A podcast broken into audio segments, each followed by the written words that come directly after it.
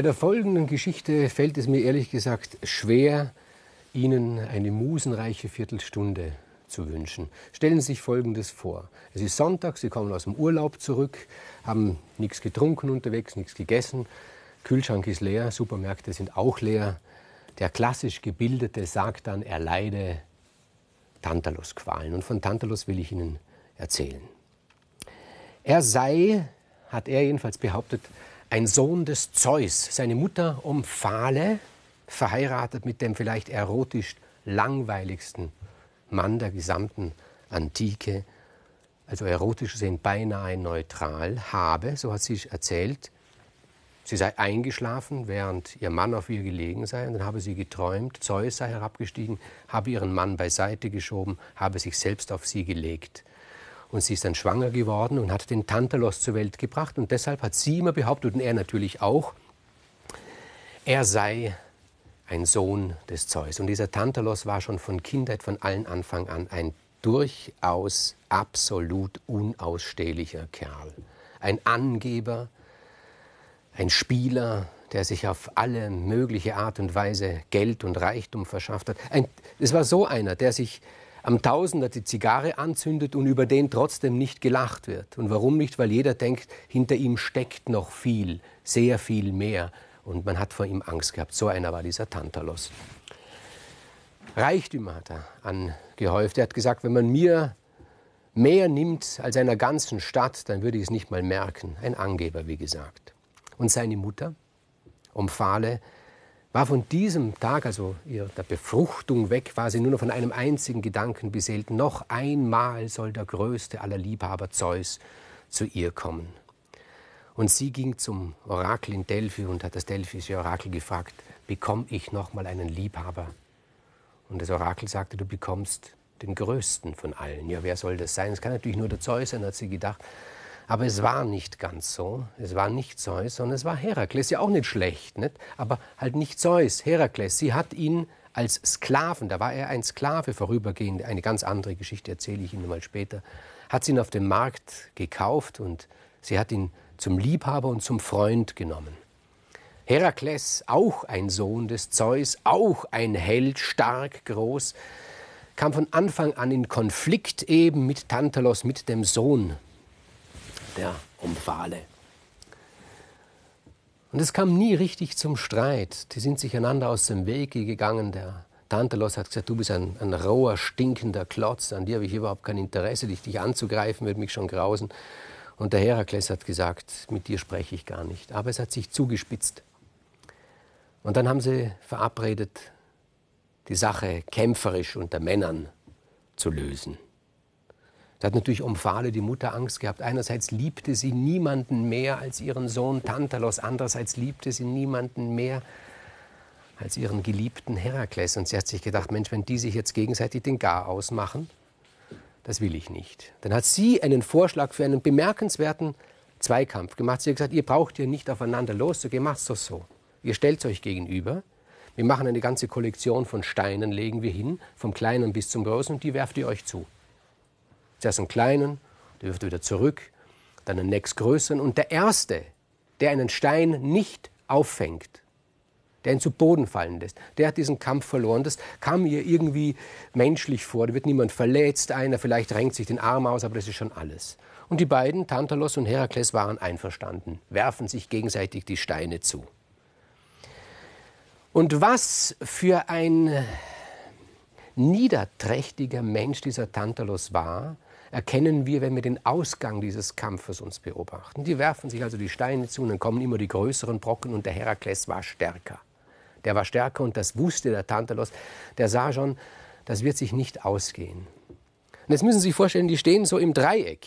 Tantalos, Herakles sich gegenüber und so daneben als Schiedsrichterin die Mutter von Tantalos Omphale, die das Ganze beaufsichtigt. Und was macht jetzt der Tantalos. Bei einem der größten, schwersten Steine, den wirft er nicht dem Herakles zu, sondern im letzten Augenblick macht er eine Kehrtwendung und wirft ihn seiner Mutter Omphale zu. Und sie wäre zerschmettert worden von diesem Stein, wenn nicht Herakles, der typischer Fall von raue Schale, weicher Kern, hinüberspringt, praktisch so Tormann-mäßig und diesen Stein auf fängt, damit er die Omphale, seine Geliebte, nicht trifft. Aber er kann diesen Stein eben nicht fangen, er kann ihn nur abwehren und der Stein fällt zu Boden. Und wie die Geschichte ausgemacht war, hat Tantalos diesen Kampf gewonnen.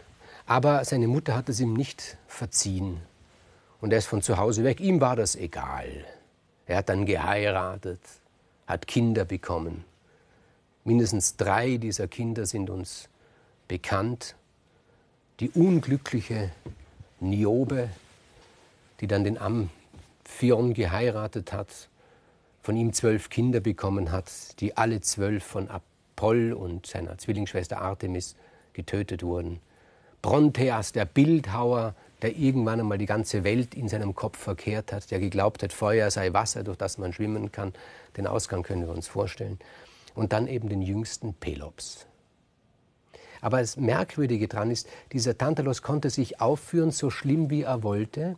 Zeus war auf seiner Seite, hat ihn sogar noch mehr geliebt vorübergehend als den Herakles. Und obwohl alle Götter im Olymp oben gesagt haben, Mensch, lösch doch dieses Tier aus, hat er nichts verloren auf der Welt, das ist ja furchtbar. Er hat sie ihm geholfen, hat gesagt, im Gegenteil, ich werde ihn einladen zu mir. Zu uns werde ich ihn einladen, in den Olymp. Er soll mit uns am Tisch an der Tafel sitzen. Betretenes Schweigen unter den Göttern. Die waren dann bockig dort gesessen, hat kein Wort von, von sich gegeben. Aber der Tantalus saß da, plaudert mit Zeus, hört dann auch die Gespräche mit. Und er ist ein Angeber, ich habe es Ihnen gesagt. Er hat natürlich zu Hause den Leuten so erzählt, so nebenbei einfließen lassen. Ja, nächste Woche habe ich keine Zeit, bin ich bei den Göttern eingeladen zum Essen. Und gesagt, du bist bei den Göttern eingeladen? Ja, natürlich. Das haben sie natürlich nicht geglaubt. Das haben sie ihm nicht geglaubt. Und er hat gesagt, ja, ich kann euch einen Beweis mitbringen. Weiß jemand von euch, fragt er, was die Götter essen? Ja, ja, das wussten alle. Nektar und Ambrosia. Und sagte, ja, kein Problem. Da werde ich etwas mitbringen, können wir uns ein bisschen Picknick machen mit Nektar und Ambrosia. Und tatsächlich im Olymp oben hat der Tantalos, als dann die anderen Götter irgendwie nicht geschaut haben, im Glauben, die Götter, die sind, er hat sich natürlich für den Größten gehalten, das ganze Universum, auch die Götter eher ein bisschen, hat er Nektar und Ambrosia gestohlen, hat es mit auf die Erde genommen und hat seine Freunde bewirtet und da haben sie ihm geglaubt. Sie haben ihn gefürchtet, sie haben vielleicht über ihn gespottet, aber sie haben ihm geglaubt. Und er war auch sehr reich und hat dem Glauben manchmal ein bisschen nachgeholfen. Und dann hat er sich gedacht, ja, noch größeren Ruhm könnte ich hier erlangen, wenn ich nicht nur bei den Göttern esse, sondern wenn ich sie zum Essen einlade. Und er hat sie eingeladen zum Essen. Und hat er wahrscheinlich den Appetit der Götter unterschätzt. Sagen die einen. Die anderen sagen, er wollte sie testen, die Götter, ob sie wirklich, wie sie behaupten, allwissend sind. Er hat also zu wenig gekocht. Dann hat er seinen Sohn, den jüngsten, zartesten, in die Küche gerufen, hat zu ihm gesagt, du siehst, gell, die haben einen Mordshunger, die Götter. Ja, Vater, sagt er, ist ein Problem für uns ja, wir können sie nicht satt machen, aber andererseits ist ja auch kein Problem, sagt der Pelops. Welcher Mensch kann von sich behaupten, dass er einen Gott satt machen kann? Tantalos sagt ich. Und dann nimmt er das Messer, schleift das Messer und der Bub will wieder rausgehen und nach den Göttern sehen, sie bedienen, sagen, na, na, bleib du hier. Und er blickt ihm in, den, in die Augen, seinem eigenen jüngsten Sohn, sagt, komm mal her, ich habe dich doch noch nie in meinem Leben umarmt legt den Arm um ihn und stößt ihm von hinten das Messer ins Herz. Tötet seinen Sohn, aber nicht nur das, er zerlegt ihn. Er schneidet das Fleisch von ihm, gibt das Fleisch in die Pfanne, brät das Fleisch und setzt es den Göttern vor, setzt das Fleisch seines eigenen Sohnes den Göttern vor. Und eben es wird behauptet, er habe es nicht nur getan, um sich aus einer Verlegenheit, zu wenig gekocht, herauszuschmuggeln, sondern er habe es in erster Linie getan, um die Götter zu versuchen, um zu testen, ob sie wirklich so allwissend sind. Aber natürlich, natürlich sind sie allwissend. Sie wissen es und sie waren voll Abscheu und sie haben nicht von diesem Fleisch gegessen. Das heißt, ganz ist es nicht wahr. Eine Göttin hat doch von dem Fleisch gegessen, nämlich Demeter, aber sie hat, ein, sie hat eine Ausrede. Sie war zu dieser Zeit voll des Schmerzes, des inneren Schmerzes, denn ihre Tochter Persephone ist in die Unterwelt entführt worden und sie hat sie gesucht überall auf der Welt und sie war halt nicht aufmerksam, aufmerksam. Sie hat ein Stück der Schulter, ein Stück der Schulter des Pelops hat sie gegessen. Aber dann haben die Götter, zumindest auch Zeus, keine Geduld mehr mit diesem Tantalus gehabt. Ich muss da jetzt etwas einschieben. Warum hat Zeus das überhaupt gemacht, diesen Tantalos gezeugt?